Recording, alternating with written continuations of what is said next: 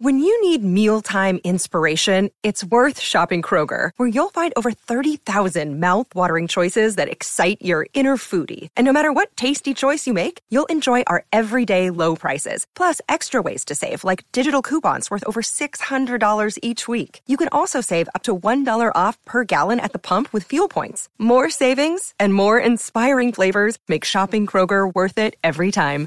Kroger, fresh for everyone. Fuel restrictions apply. On a beautiful run through the park on a pleasant day, you can easily get lost. No, no, no! She didn't kill him. Huh?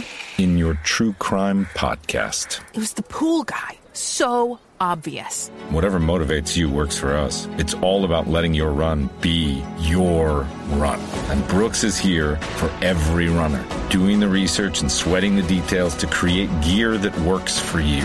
It's your run. Brooks, run happy.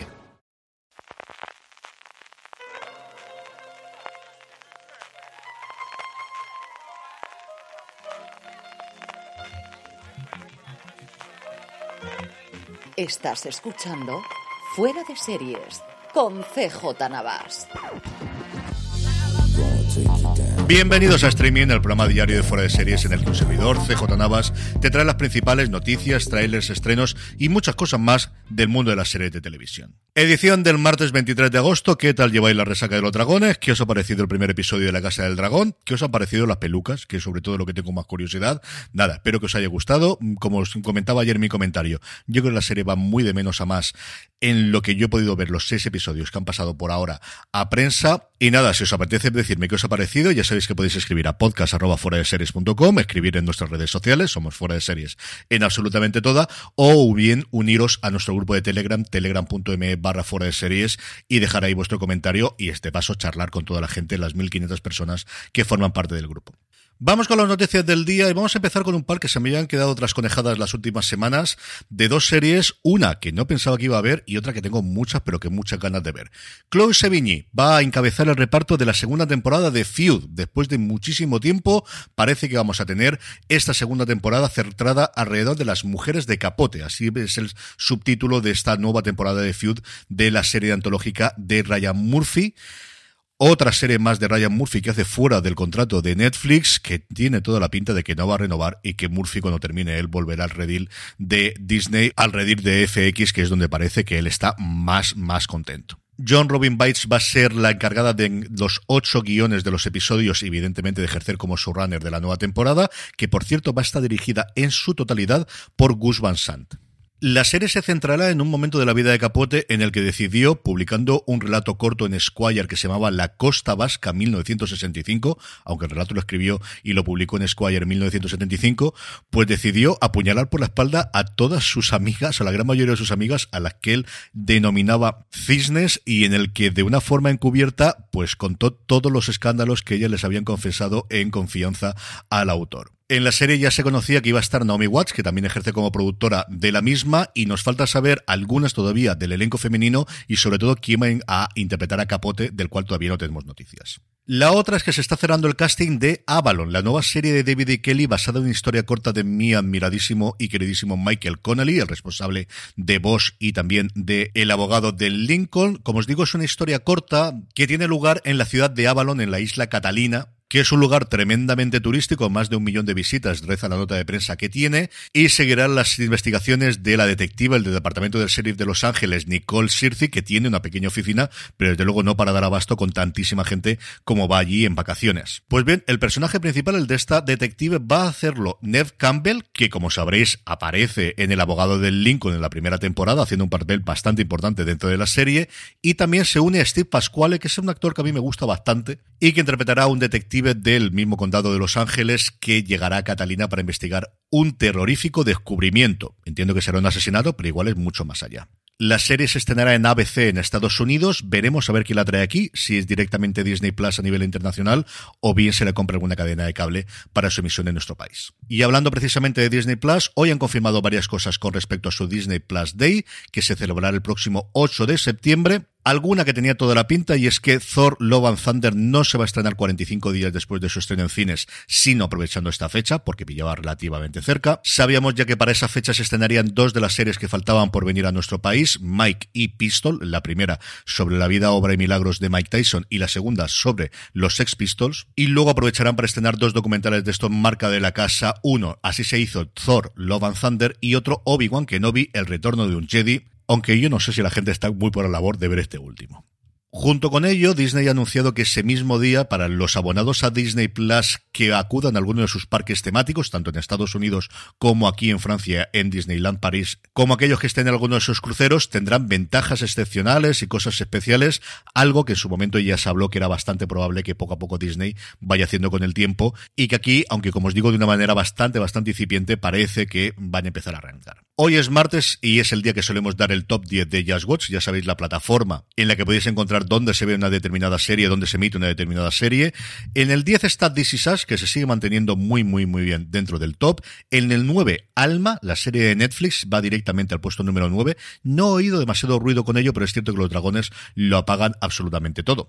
En el 8 se sigue manteniendo, para sorpresa mía y alegría mía también por otro lado, Normal People, como también lo es el hecho de que en el 7 se mantenga por mandato del cielo, que es una serie que a mí me fascinó, me gustó mucho, pero que mucho, muchísimo. En el 6 se queda solo asesinatos en el edificio, a punto de terminar su segunda temporada. En el 5, pues si me daba alegría las otras, ¿qué voy a decir de esta? Aparece Separación, desde luego que la gente la está encontrando este verano y veremos qué tal papel hace en los semi.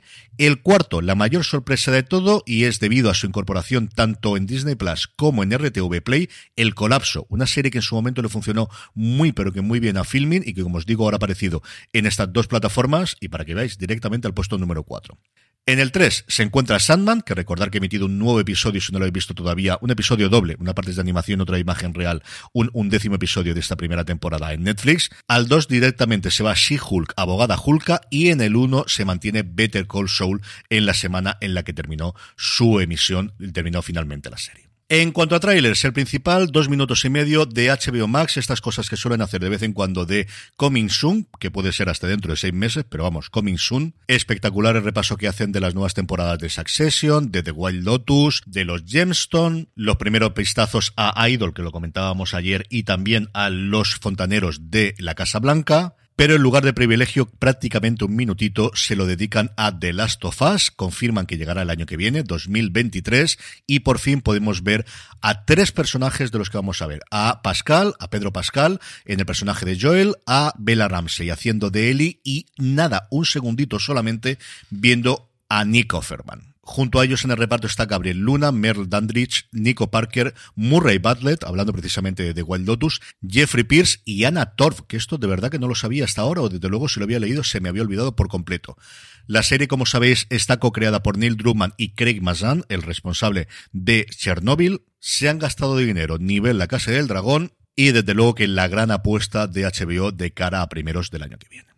Y el otro tráiler importante del día, El Diablo en Ohio, en Netflix, se estrenará el 2 de septiembre con Emily Deschanel, que vuelve a la televisión después de tantas alegrías en Bones. Hacía mucho tiempo que no veía yo, desde luego, a esta mujer. En una serie que, como podéis ver por el título, es complicadita, complicadita. La psiquiatra Susan Mathis, que es el personaje que interpreta Deschanel, acoge una misteriosa joven, que la interpreta Madeline Arthur, que se ha escapado de una secta. Lo que Susan no sabe es que esta decisión podría destruir a su familia.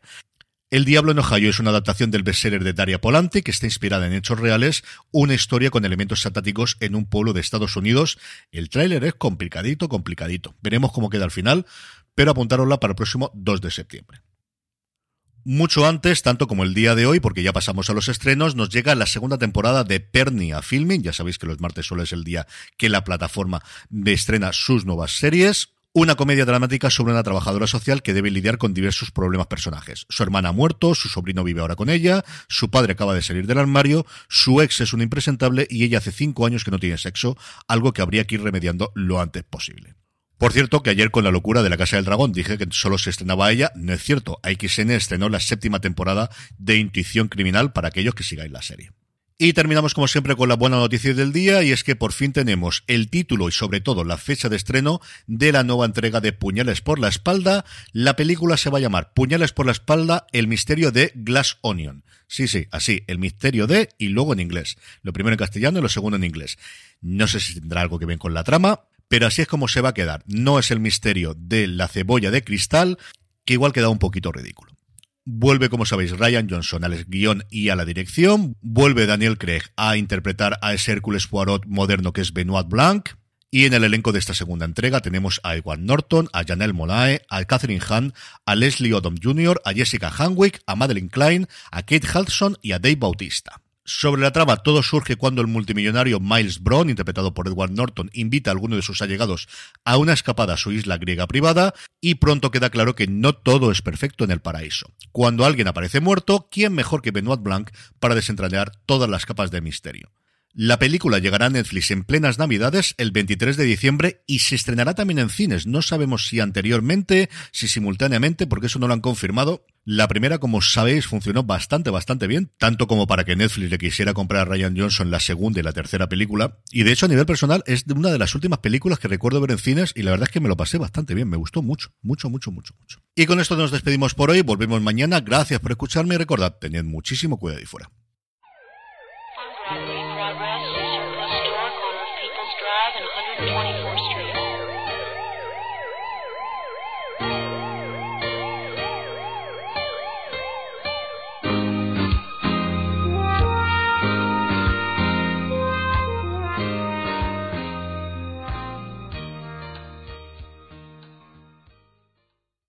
Whether it's Baker's Simple Truth Turkey or mac and cheese with Murray's English Cheddar or pie made with fresh Cosmic Crisp apples, there are many dishes we look forward to sharing during the holidays. And Baker's has all the fresh ingredients you need to turn today's holidays into tomorrow's memories. Baker's, fresh for everyone.